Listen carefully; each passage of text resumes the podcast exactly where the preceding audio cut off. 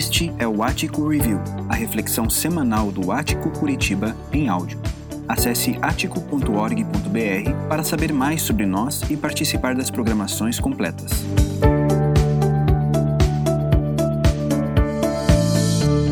Quanto a você, meu filho, fortifique-se na graça que há em Cristo Jesus.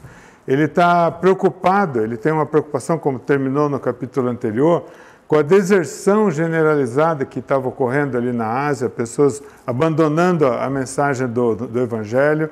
E Paulo insiste para que Timóteo se mantenha firme. Né? E ele está querendo dizer, Paulo, é, Timóteo, não, não, não desista, resista ao que está acontecendo e você é uma, é uma pessoa muito importante. Mas ele vai dizer, fortifique-se na graça. Ele está dizendo, olha, Timóteo, você que ainda é, tem é fraco, é doente, é tímido, é jovem, você precisa é, procurar recursos para o seu ministério na graça de Cristo.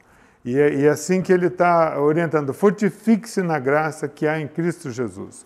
Nós dependemos da graça tanto para a salvação quanto também para o, o, o trabalho no, no, do, do, do, do serviço cristão. Então, Timóteo, além dele se fortificar na graça, Timóteo deve fazer mais ainda do que preservar a verdade, e ele vai falar isso no segundo capítulo, no segundo, no segundo versículo. Deve passá-la adiante. Essa mensagem tem que ser passada. Então ele diz: E o que você ouviu de mim na presença de muitas testemunhas, isso mesmo transmita a homens fiéis. E quem seriam esses homens fiéis? Então, Paulo está preocupado com a mensagem que Timóteo tem que guardar o bom depósito, mas Paulo também está preocupado que isso seja transmitido, ensinado de uma forma correta.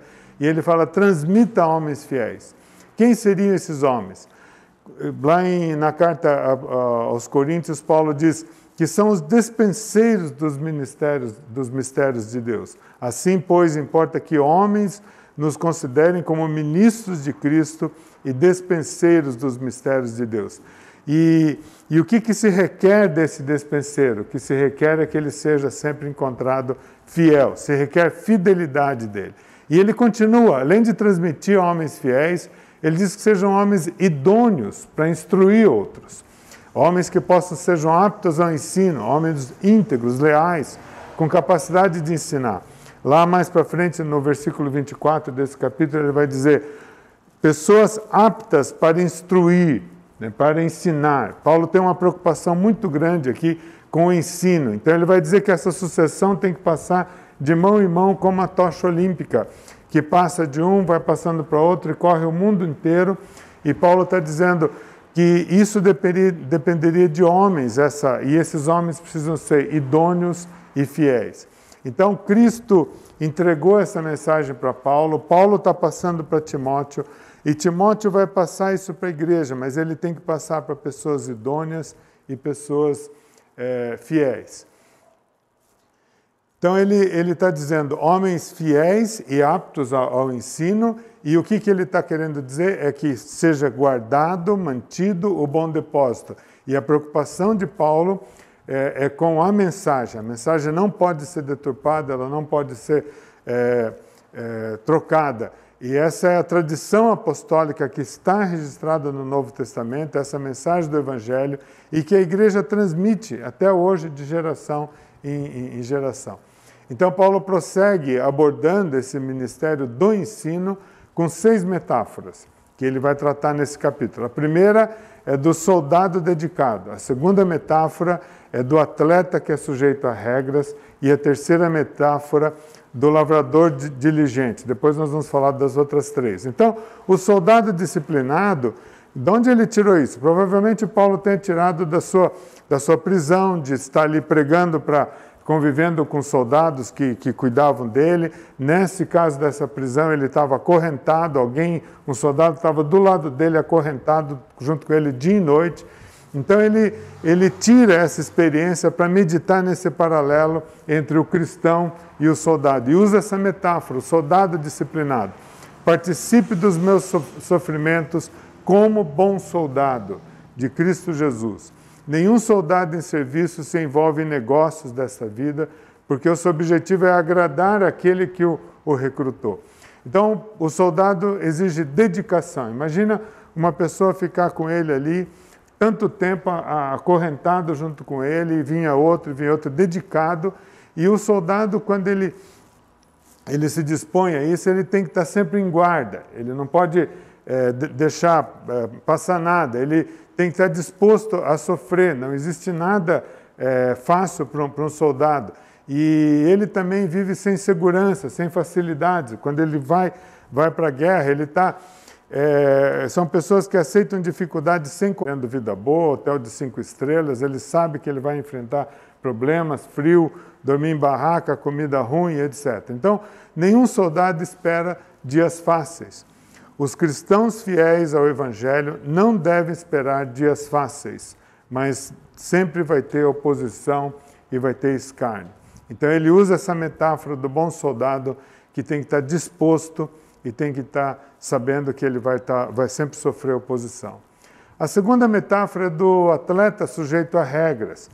Né? Ah, cada esporte tem suas regras, e algumas até para o próprio treino. Então, você vai ver um salto à distância, se ele queimou, tem a regra, ele é desclassificado. É, enfim, tem várias regras, como é que bate, como é que o vôlei se bate duas vezes, tem dois toques. Enfim, todas as, as, as Cada esporte tem a sua regra. E ele vai dizer: igualmente o atleta não é coroado se não competir segundo as regras. Né? E ele está comparando isso ao trabalho que o cristão tem que exercer no seu ministério. Nenhum atleta é, é coroado se, tiver, se não estiver competindo conforme as regras. Problemas de doping e, e etc. Né? Então, a vida cristã no Novo Testamento ela é muitas vezes comparada a uma corrida de um atleta. E Paulo vai falar isso, que precisa de severa autodisciplina no treinamento para que a pessoa possa exercer bem o seu ministério. Na carta aos Coríntios ele diz: Não sabeis vós, os que correm no estádio, todos, na verdade, correm, mas só um leva o prêmio? Correi de tal maneira que o alcance. Todo atleta em tudo se domina, precisa de autodisciplina nesse treinamento. Todo atleta em tudo se domina aqueles para alcançar uma coroa corruptível, nós, porém, a coroa incorruptível. Assim como também eu, é, não sem meta, assim luto, não como desferindo golpes no ar, mas esmurro meu corpo e o reduzo à escravidão, para que, tendo pregado a outros, não venha eu mesmo ser desqualificado, por não estar cumprindo a, a, as regras. E também há um outro, uma outra questão. O atleta ele procura sempre, é, um atleta de natação, a usar o seu, o seu maiô, o seu, sua roupa o mais leve possível para que ele possa se desenvolver, que não tenha barreira com vento, que, enfim, todo, tem todo um cuidado. O atleta de Cristo também ele tem que ter. Nós devemos nos desembaraçar de todo o peso morto.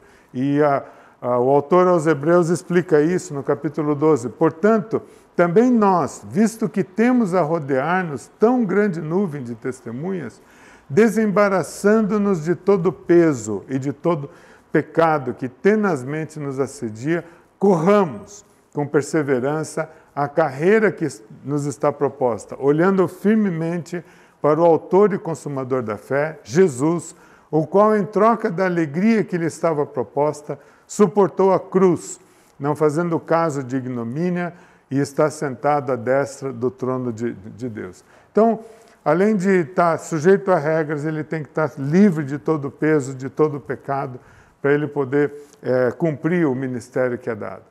A terceira metáfora é do lavrador diligente.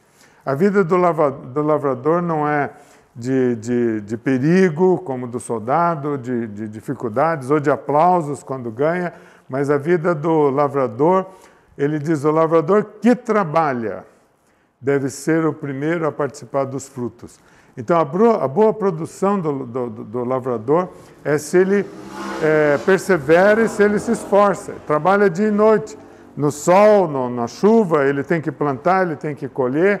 Né? Então, o sucesso na lavoura só é conseguido com muito trabalho, sem aplauso, sem perigo que ele corre como soldado, mas é um, é outra metáfora que ele usa. O lavrador que trabalha.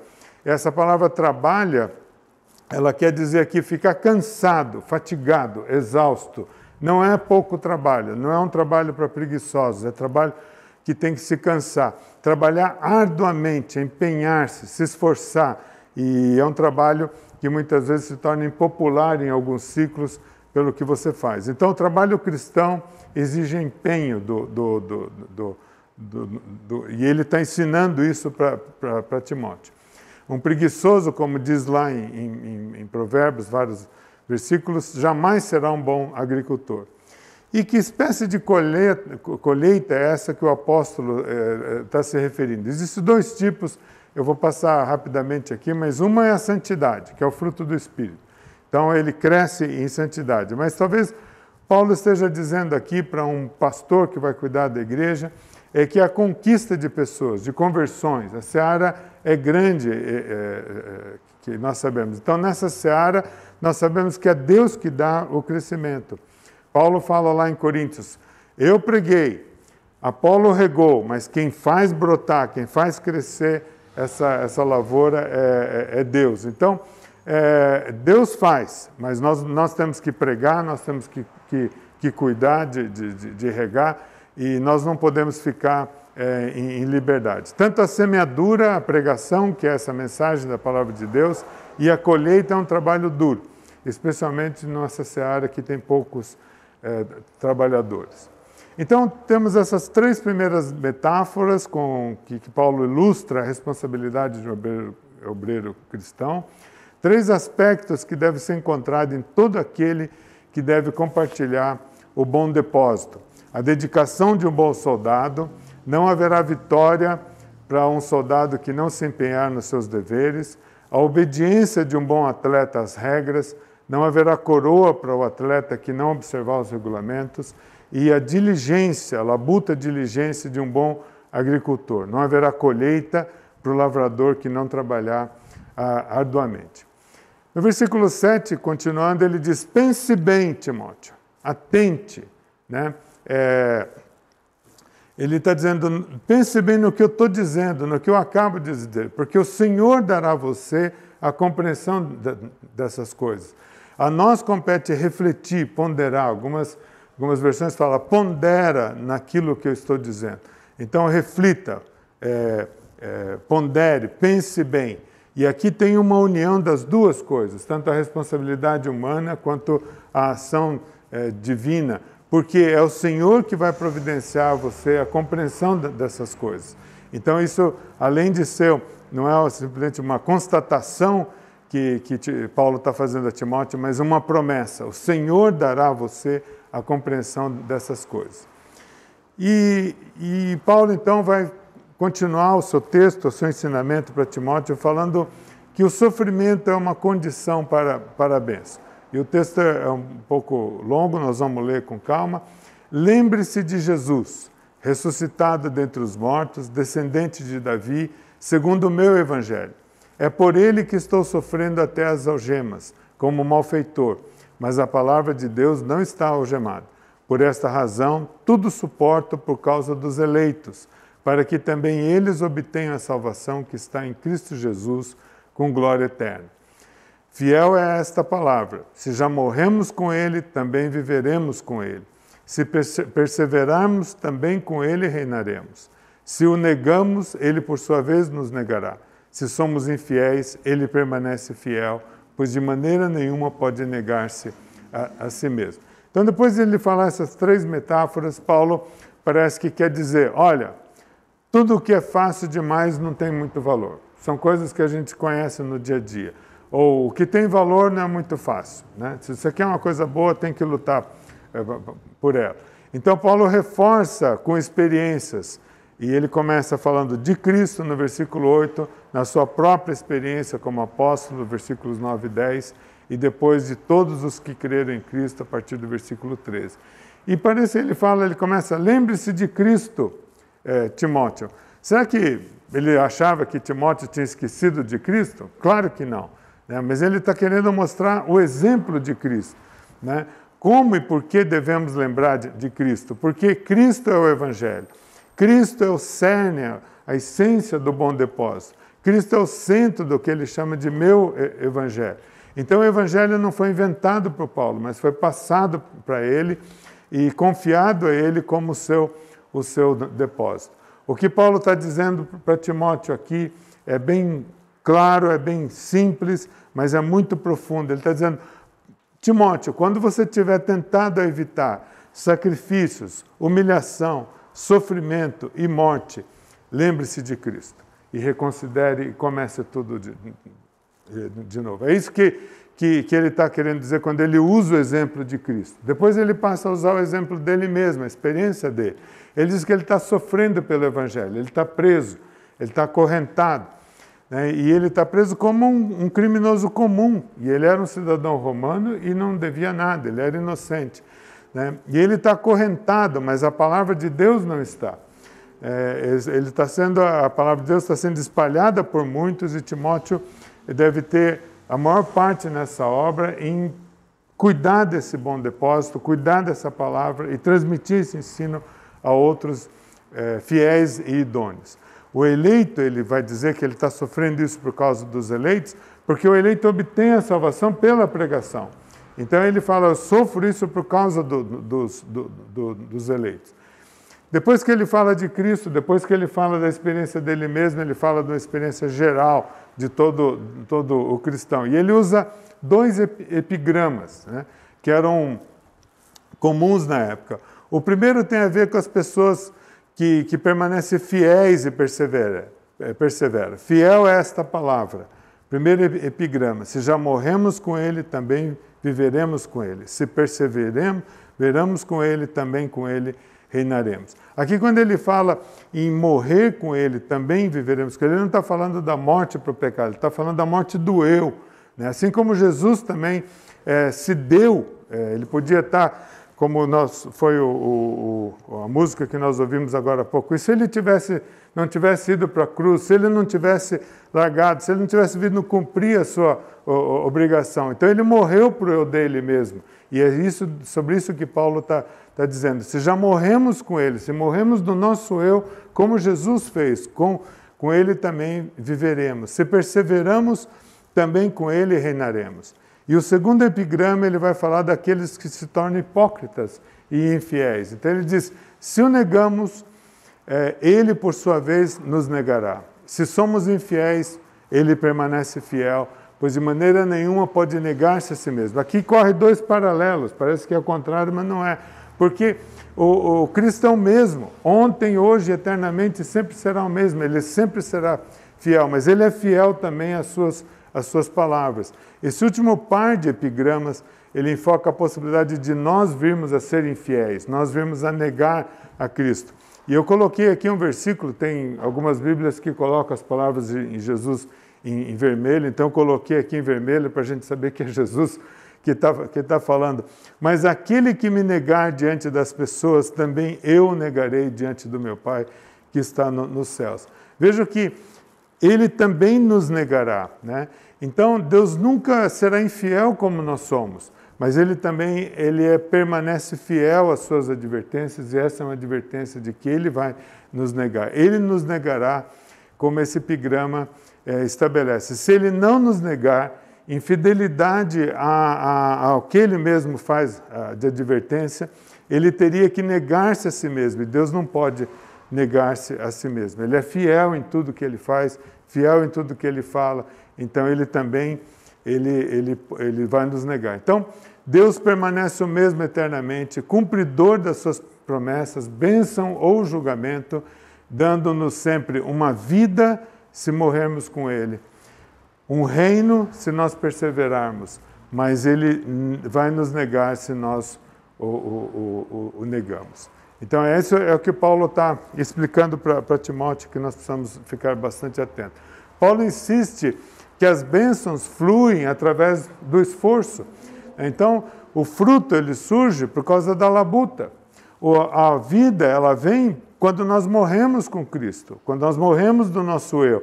E a glória vem quando vem a partir do nosso é, sofrimento pelo, pela causa de Cristo. É isso que Paulo está ensinando para nós e ensinando para Timóteo. Então, sem esforços não há recompensa, sem cruz eh, não há coroa. Foi esse o princípio que levou Jesus, através de um nascimento humilde, de uma morte vergonhosa na cruz, com, com malfeitores, com, com gente ruim, a sua gloriosa ressurreição e ao seu reino eterno. Foi também esse mesmo princípio que trouxe Paulo às algemas, a fim de que os eleitos obtivessem salvação e glória. Para isso que Paulo é, sofre, para isso que Paulo pregou durante 30 anos no seu ministério e agora ele ensina isso para a igreja, para todos nós. E para terminar, Paulo fala, termina com mais três metáforas. Né? A metáfora, a quarta metáfora, ele fala: procura apresentar-se a Deus como obreiro aprovado, obreiro que maneja bem a palavra da verdade. Procura apresentar-se a Deus como obreiro que não tem do que se envergonhar e que maneja bem a palavra da verdade. A palavra da verdade nós já sabemos que é o bom depósito, que nós falamos semana passada. Mas a obra desses bons e maus obreiros é sintetizada por verbos aqui cheios de, de significado. O bom obreiro maneja bem a palavra da verdade, o mau obreiro ele se desvia da palavra da verdade. Então, Paulo aqui está preocupado com o ensino novamente, né? tentando passar a Timóteo que esse ensino tem que ser preservado e que esse bom obreiro, ele, ele, ele cuida, ele maneja bem, ele cuida. E essa palavra também, maneja bem, ela tem aqui um sentido de endireitar. Opa, no sentido de endireitar. Maneja bem, o verbo no grego aqui é de endireitar.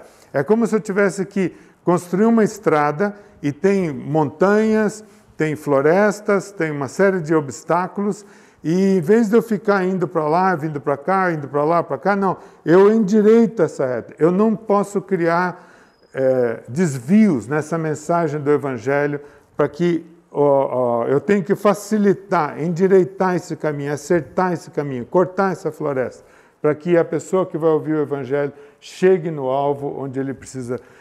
Então, essa é a ideia desse maneja bem. Então, como obreiro, bom obreiro, que faz com que isso seja, é, alcance o, o, a pessoa que está ouvindo, chegue de maneira mais fácil a essa, a essa palavra da, da verdade. E o mau obreiro? O obreiro ele fala aqueles que se desviaram da verdade, e dizendo que a ressurreição já aconteceu e estão pervertendo alguns na sua fé. Essa palavra desviaram aqui, ela está ligada a essa palavra grega astocheo, estocos, que quer dizer alvo. Então, se eles se desviaram, eles erraram o alvo, eles não acertaram o alvo. E estão levando é pessoas a entender outra coisa. Isso é como ele usa essa expressão no texto que eu não vou colocar, mas como se fosse um câncer. A célula que está crescendo ali e que vai aumentando, aumentando, aumentando e levando pessoas a não compreender a, a, a, a palavra da verdade. Depois ele usa a quinta metáfora, que é o utensílio de honra. Então ele fala: olha, numa grande casa não há somente utensílios de ouro e prata, há também de madeira e de barro alguns para a honra, outros, porém, para a desonra. É, várias casas, nós temos isso provavelmente nas nossas, é que a gente tem às vezes um, um talher mais bonito que a gente usa ali pro, quando vem uma visita, um prato mais bonito, um, uma travessa de sopa, que você não usa no dia a dia. Então a maioria das pessoas tem nas suas casas é, é, utensílios que ele chama aqui para honra e outros para desonra. Mas que ele está querendo dizer é que às vezes a gente tem em casa alguma coisa melhor que vai usar quando vem uma visita e outra coisa para o dia a dia que a gente está tá olhando. Então Paulo usa essa metáfora do bom e do mau obreiro em vasos nobres e vasos indignos. E, e nós vimos na semana passada que Deus colocou esse bom depósito em um vaso nós, que um vaso de barro, um vaso quebrável, um vaso que, que qualquer um e que isso já teria sido quebrado se não fosse o próprio Deus que cuida desse, de, desse vaso. Então ele está usando essa, essa mesma metáfora para dizer que o bom obreiro está colocado em vasos nobres e são vasos que, que, que Deus é, é que cuida. E não se pode esperar a honra mais alta, senão de ser um instrumento, um vaso nas mãos de Jesus Cristo, estando à disposição para cumprir os seus propósitos. E, e ele estabelece apenas uma condição nesse texto para que você seja um bom vaso, um vaso de honra, é que os vasos estejam limpos. E, e ele vai dizer isso no versículo 21. Assim, pois, se alguém se purificar desses erros, será utensílio para a honra. Vasos limpos, santificado, separado permanentemente, útil, serviçal para o seu Senhor e preparado para, tua, para toda boa obra. Esse é o utensílio, a quinta metáfora que ele usa, utensílios de honras. E a sexta metáfora ele usa é o servo do Senhor. O servo do Senhor não deve andar metido em brigas, mas deve ser brando para com todos, aptos a ensinar, paciente, disciplinado com mansidão os que se opõem a ele. E aqui ele não está dizendo que, que a gente não deve ter discussões. É, Paulo mesmo teve isso quando alguém afrontou o Evangelho, falou alguma coisa que, que não estava correta na mensagem do Evangelho. Paulo sempre teve essa, essa disposição de corrigir, né? E, mas não de, de, forma não de brigar, mas de mostrar, olha, a verdade é essa, não é essa que você está tá falando. Então, o servo do Senhor não deve andar metido em brigas, ele deverá ser brando, paciente e manso. E ele coloca aqui essa palavra brando, é, épios, é como se fosse o, o, o cuidado, o carinho que o pai tem por um filho, por uma criança. É nesse sentido de, de, de ternura de um pai por uma criança. Ele fala paciente, essa palavra aqui, no grego, ela está querendo dizer que ele não guarda rancor. Ele ouve, às vezes, uma coisa que ele não gosta, mas ele não guarda ressentimento sobre isso que ele ouve. E ele fala em mansidão uma pessoa humilde, uma pessoa cordata, uma pessoa que, que, que trata bem a, a, as pessoas.